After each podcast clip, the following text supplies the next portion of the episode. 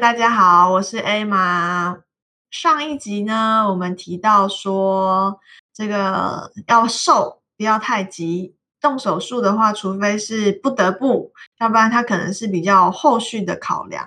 那现在坊间呢，就是真的有超多帮你瘦的一些产品。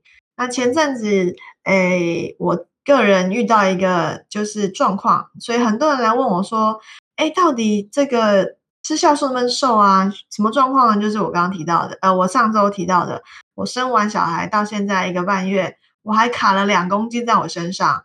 那这两公斤呢，我就是很想努力让它瘦下来，但是还是遇到一些卡关。然后就有人会问我说：“哎，艾玛，那你有考虑酵素吗？”讲到酵素，我就要来考小卓。小卓，你觉得吃酵素会不会瘦？酵素，我记得我以前我们还远古时代有在拍 YouTube 的时候，我们不就讲过一集跟酵素有关的吗？对对对对对，哎，你有印象？那你还记得？我有印象啊，我还记得啊。你我们那集不都在讲所谓的蔬果酵素到底是什么吗？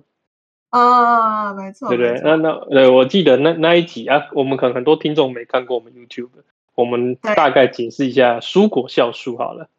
好。对，据我据据我的印象，你那时候跟我说很多，比如说什么凤梨酵素啊、芒果酵素啊，那个所谓的酵素，它其实是日文汉字的酵素啊。对对，那那它它如果在中文的意思，它并不是我们所谓的那种呃，比如说消化酶那种酵素，它比较像是发酵液的意思，就是把蔬果然后跟一些菌种进行发酵之后产生的液体。所以那所以所谓的凤梨酵素可能就是凤梨发酵液。然后我记得我那时候做了一个非常贴切的注解。好，来说说看。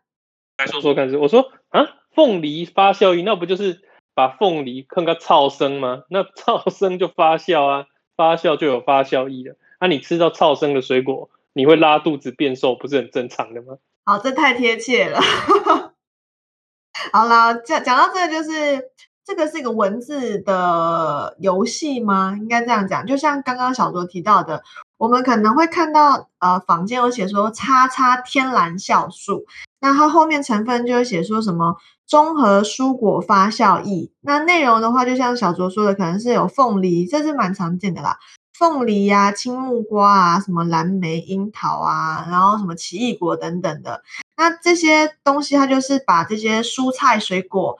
跟就是益生菌这些菌种进行发酵，然后呃发酵后产生东西叫发酵液。那在日文当中，他们没有发酵液这个汉字，他们是用酵素这个汉字，所以它就会在台湾，我们就会直接把那个酵素放回来写酵素。可是其实酵素跟发酵液。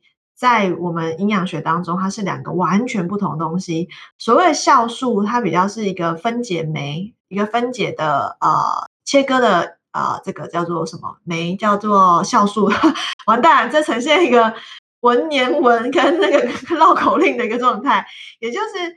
哦，我们呃营养学当中说的酵素，它比较像是牛排刀的概念，它把大的食物可以切割成小的食物分子，所以可能会听过什么蛋白酵素，它专门是切蛋白质的；淀粉酵素专门是切淀粉的；脂肪酵素专门切脂肪的。可是刚刚提到的这个日字日文用的这个酵素，也就是我们所称的发酵液，它并没有像牛排刀的这个功能，它只是帮助。这个食物呢，进行这个叫做排便，可以让我们帮我们帮我们排便了，然后帮我们补一些微量的营养元素。因为这些发酵液的原本成分有，呃，这个很多蔬菜水果嘛，那也会有这些益生菌，所以说它会比较是补营养，还有就是帮助排便为主。发酵液是这样子的，可是酵素呢，它比较是针对食物的分解。所以听到这些小猪，我就要问你喽。那我们先说发酵液能不能变瘦？答案应该是不可能，不太能啦，因为它就是帮助你排便。那变排便算不算变瘦？我觉得严格说起来应该不算，因为要所谓变瘦，应该不是体重的掉了，应该是体脂肪要的呃体脂肪应该要变少，这才会叫做呃真的变瘦。好，所以既然发酵液不会变瘦，那小卓我要延伸问你，刚刚说的这种我们营养学正规说的这种酵素，什么淀粉酵素？啊，这个蛋白酶啊，蛋白质酵素这种酵素，你觉得吃会不会变瘦？会不会变瘦？我觉得，如果依照逻辑来想，我觉得不一定哦。怎么说？因为酵素啊，酶嘛，酶就是酵素嘛，酶基本上它是一种催化剂嘛，它就是大家如果有学过国高中有好好念书的话。催化剂就只是加快化化学反应的过程，是对，所以你所谓的理论上，譬如说淀粉酶或者是呃蛋白质酶，它们就是加快这些消化的过程嘛。嗯，对。那我的理解上是说，而消化加快消化的过程，并不代表会变瘦啊，它只是更更快的把这个大分子切成小分子。或者是把蛋白质切成氨基酸，然后进到我们身体里面去运用嘛？它它只是加快了这个过程，但它并不一定会帮助变瘦。我是这样理解的。对，嗯，也就是就像刚刚提到牛排道概念，一块大牛排吃进来，我们可能消化的很慢。那我透过酵素的补充，把这些牛排变得比较小块一点，比较方便吸收。所以理论上好像跟变瘦是两码子事，对不对？对，理论上我就像就像你我们喝。吃鸡胸肉跟喝乳清蛋白嘛，乳清蛋白比较好吸收嘛，对不对？对。但是没有人说喝乳清蛋白就会变瘦嘛。嗯，没错。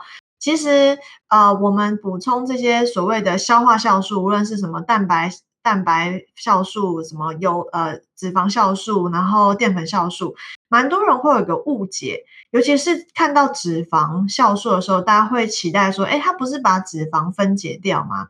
可是它分解的脂肪啊。是食物的脂肪，不是我们身体的脂肪，也就是是把你吃的食物当中，可能像刚刚提到牛排嘛，牛排也很多油脂，那把牛排当中的油脂把它变得比较细小，那我们比较好吸收。所以其实如果你比较极端的来想哦，我把一个东西变好吸收，其实有可能会反而让你变胖。因为原本你吃不了这么多嘛，但是你变得整个完全让你完全吸收进去了。然后这是我们用就是像是逻辑化学的这种想想象方式，而在身体运作当中啊，为什么补酵素现在很很很很流行？什么日间酵素、夜间酵素，乱七八糟这种产品真的很多。那也很多人临床上都有做研究说，哎，它有变瘦。然后很多人可能吃完也会有跟你说，哎，我真的觉得吃了有有有效啊什么的。那为什么？是因为有可能我们身体都处心处于在一个叫隐性饥饿，大家应该那个那个广告看很多对，维生素矿物质这种广告，他都说人有隐性饥饿。其实隐性饥饿不只是维生素矿物质有缺乏，甚至有些人的身体，尤其是台湾人，蛮多人胃不好的，只是台湾人。没有意识到，所谓胃不好，不是说你一定要胃食道逆流，你要有胃溃疡，你要胃痛。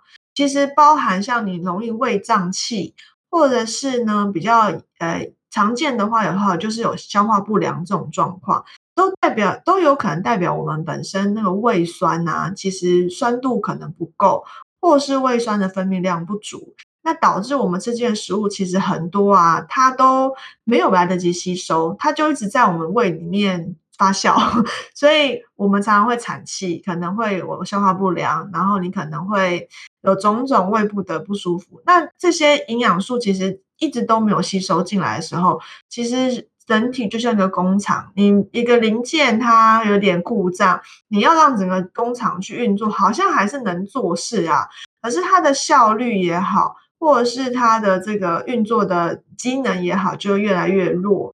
长久下来，这个工厂一定会就是大家都可以想象到，它可能最后就是会坏掉，这个工厂就没有办法再继续使用了。所以身体也是，所以补充这些所谓的消化酵素，对于一些胃部或是肠道，它酵素分泌功能比较弱的人。他去补充有可能会变瘦哦，因为它反而让你身体吃进比较充分的营养，好好的来去修补你已经受损的脏器也好，或是这些器官。那所以说，刚刚小周说有可能变瘦，也可能不可能变瘦的原因是，我就两面的来说明，让大家理解，就是这样子，大家应该可以比较理解，说为什么现在吃这些什么日间酵素、夜间酵素可能变瘦，就是有这些原因。还有一些原因是因为。呃坊间这些所谓的酵素类的食物，它可能不是单方，所谓单方就是单一成分只有酵素，例如说只有消化酵素这样子，它还放了很多东西。最常见它可能会放一些可能帮助排便的一些物物质在里面，那你可能也好好的排便了，你可能也呃。就是排便状况比较好，那你可能觉得体重有掉，你也觉得变瘦。那还有些会放什么呢？帮你好睡觉的一些物质，例如说像 GABA。那你可能好好睡。我上一集有说，哎，好好睡。我现在就是因为没有办法好好睡，所以我的两公斤呢就一直固定在我的身上这样。所以如果当你好好睡呢，你也可能变瘦。所以很多人问我说，到底这些酵素有没有用？我觉得有点难评断，就看你自己的状态什么。如果你是一个很不好睡的人，那如果你吃了一个叫夜间酵素啊，它里面加了很多帮助你好好睡觉的东西，那有可能你就瘦了，这也是极有机会的。所以总归一句话，酵素到底能不能让人变瘦，这有点因人而异啦。对，因人而异。讲到这个，刚刚说到会让人家变瘦，可能会加一些帮助排便的东西。小卓，我来问问你，之前我们有一集有提到，你记不记得有一种呃糖加太多会让我们落腮？呃，有一种糖加太多是不是？我想想，让我想想，有一种糖加太多，哪一个糖？米字边的糖吗？米字边的糖，而且字边的糖。但有点久了，因为我们这集跟那一集录应该隔两个月吧，两个月到可能两个半。这很考验我有没有好好上课，对不对？什么糖？某一种代糖。我们啊，那那你不要跟我讲，让我想，该不会是？那我们大家一起来复习一下，有没有人记得那一集啊？我先说一下，那一集是在哪一集？那集在叫叫做减重可不可以喝代糖可乐那一集？它是一个我很轻描淡写描呃就说过去而已，但那集我自己觉得。你有 catch 到那个点的话，你少花非常多冤枉钱。好，我我要来讲，我要来讲，我根本我没有偷听，我 我我现在把我脑袋脑袋中对那一集有印象的糖，我都要说一次。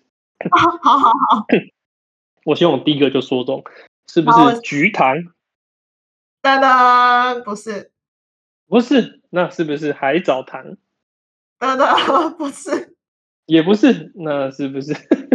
那是不是我忘记了还有什么糖？我想不起来了啦。哎，我给你三选二选一，好，二选一，二选一。第一个阿斯巴甜，第二个糖醇。阿斯巴甜跟糖醇。嗯嗯，我猜糖醇。对，答对，答对。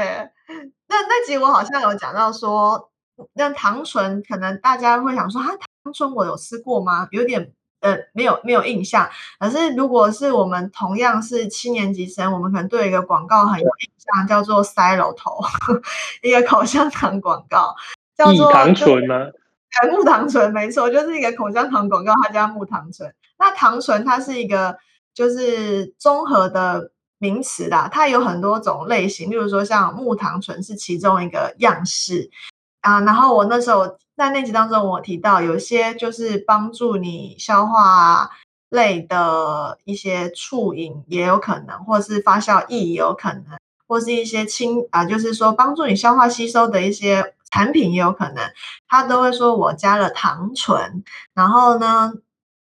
这个东西很多人会想说，哎，它不是一种代糖吗？一种果寡糖啊，它就是帮忙养好菌，这是对的。可是当它养，它如果放过量的时候呢，你就会有倾泻的状态。所以刚刚讲到说，如果这种什么日间酵素啊、夜间酵素，或是巴拉巴拉酵素，它如果你发现你吃完你有那种有比较容易上厕所，你可能要去看一下它背后成分会不会有放糖醇。除了糖醇之外，还有一些东西，还有一个东西是大家也可能没有想到，叫做乳糖。呃，会乳糖会有让你倾泻的原因，主要还是跟呃乳糖不耐有关啦。就是台亚洲人蛮多人会有乳糖不耐的状况，就是它不太适合喝到乳制品，乳制品里面就会有大量的乳糖，那你碰到的话你就容易拉肚子。所以有些呃这种算是帮助消化类的产品里面，有些也会放乳糖。那有可能它会帮助你有一些倾泻的状态。那还有一个成分叫做氧化镁，对，那这个可能你要去看后面营养标示才会看到，氧化就是那个氧化的那个铁氧化的那个氧化，那镁是一个金字边那个镁链镁，就是氧化镁，那这也会让你就是排泄不顺。那再来一个东西是我前阵子自己滑铁卢滑一跤，很很很凄惨的一个状态，这个东西叫做阿伯勒萃取物，那。这个东西在法规上面已经明定，在去哎去年哎今年是一百一十年吗？哎今年是一百一十年，对，今年一百，在今年的一月一号，它已经是呃政府明立，就是说不可以使用的一种一种呃一种成分。那这个成分呢，就是它会导致我们的肠道比较敏感的蠕动。那蠕动的话，当然就是会有。大便呃这种状态，那为什么政府会比较不倾向在让这个这个成分加入在我们食物当中？主要还是因为它有倾泻成分。你长期习惯吃这个东西的话呢，我们肠道啊，它就有点懒惰了，就每天都有人帮他按摩，他自己就会懒得去蠕动。那久而久之，就是我们会比较仰赖这种要帮助你排泄的物质，所以其实对于健康上面不好。那未来呃未来如果大家对于这种议题，有兴趣的话，其实是蛮有机会跟大家聊的。可是这些就是知识点很深呐，这知识点真的蛮深的，就是不是就是好像听一次就可以结束，你可能要反复的听几好几次。那如果你们对于这种有兴趣的话，也可以留言，就是留言在 IG 也可以，或留言在 Podcast 上面，然后我们可能可以针对一些大家在坊间很容易看到的一些嗯产品。可能对产品本身没办法去分析什么，可是可能可以跟大家介绍说，哎，到底就是什么酵素是什么意思？就像这集这样子。所以如果你们很喜欢这一集的话，可以多多分享，然后帮我们多多留言，或是也可以给我们一些评论，让我们知道说这个议题是不是大家好奇的。好，所以讲到这些，小卓，你真的是很厉害，记忆力真的很好哎。你还记得我们那时候录那个消化酵素的？那个内容还有发宵夜内容，果然是优等生。谢谢。所以这集就到这边了。小周，你有没有一些其他的好奇嘞？其他我完全没有好奇，我有好奇你什么时候出月子中心？哎，我已经出来了，我已经离开月子中心，哎，一个一周喽。我已经那么久了，回到自己的家一周了。对。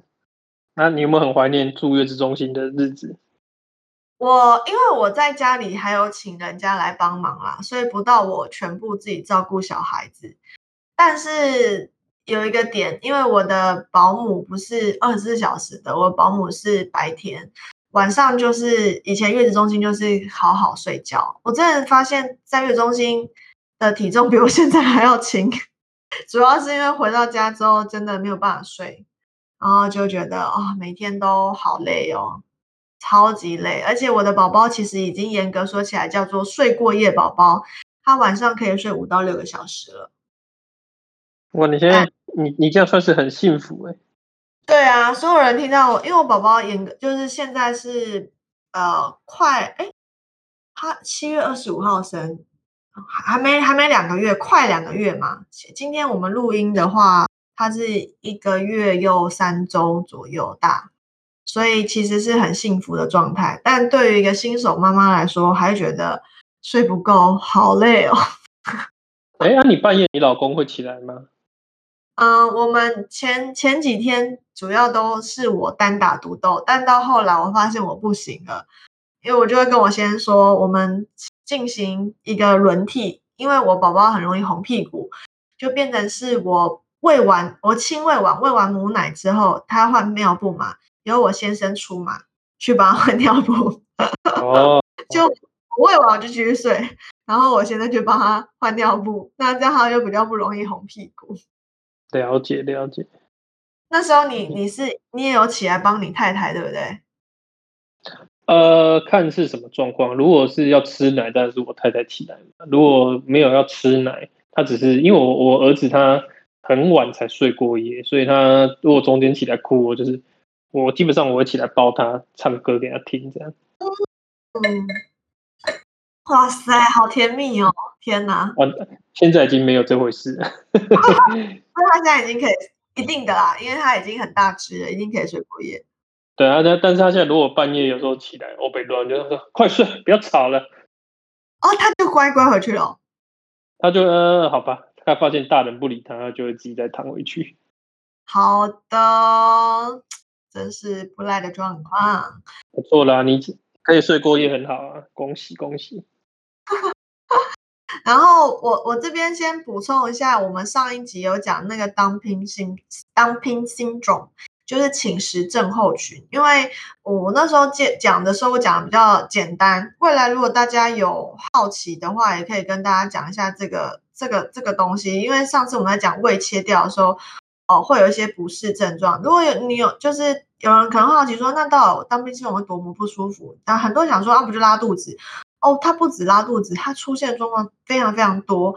你除了会有就是拉肚子之外，你常因为它那个渗透压的那个呃这个比例变化太大了，因为你直接从胃部呃从食道进入到你的肠道，它少了那个胃的缓冲，也就是消化过程，所以蛮多人也会有恶心、呕吐啊、腹胀啊，甚至还会有什么全身无力、晕眩、脉搏加快、心悸，还有盗汗等等。说出汗这种都有可能。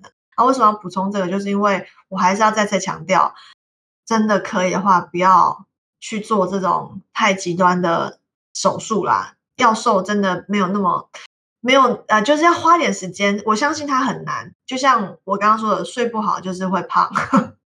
小卓那时候讲讲讲老实话，你在带你儿子的那段时间，是不是比你现在还要胖？没有，我现在更胖。现在是因为疫情吧？疫情现在是因为懒惰。现在是因为疫情出不去。之前最近不是有很多那个变种病毒 Delta 可能又进来嘛？然后就就有一些营养师圈，我们就在讲一些低级笑话，就是说哦，对啊，因为变种病毒进来，所以大家又变肿了，就是那个很肿很肿。我真我现在也是变蛮肿的。对啊，大家没关系，我们挺过这一波，还好看起来好像呃是没有蔓延出去，所以希望大家都平平安安。然后瘦身这件事，因为可能之前都居家，大家都在家里，可能难免也都有变肿。未来如果你对于这种居家完后怎么变瘦很好奇，我们下一集可以来聊聊。我觉得生活当中比较好实践的东西叫做减糖饮食。那我们就下集再见喽！记得要追踪哦，才可以听到我们下集的内容。好，大家拜拜，拜拜，拜拜。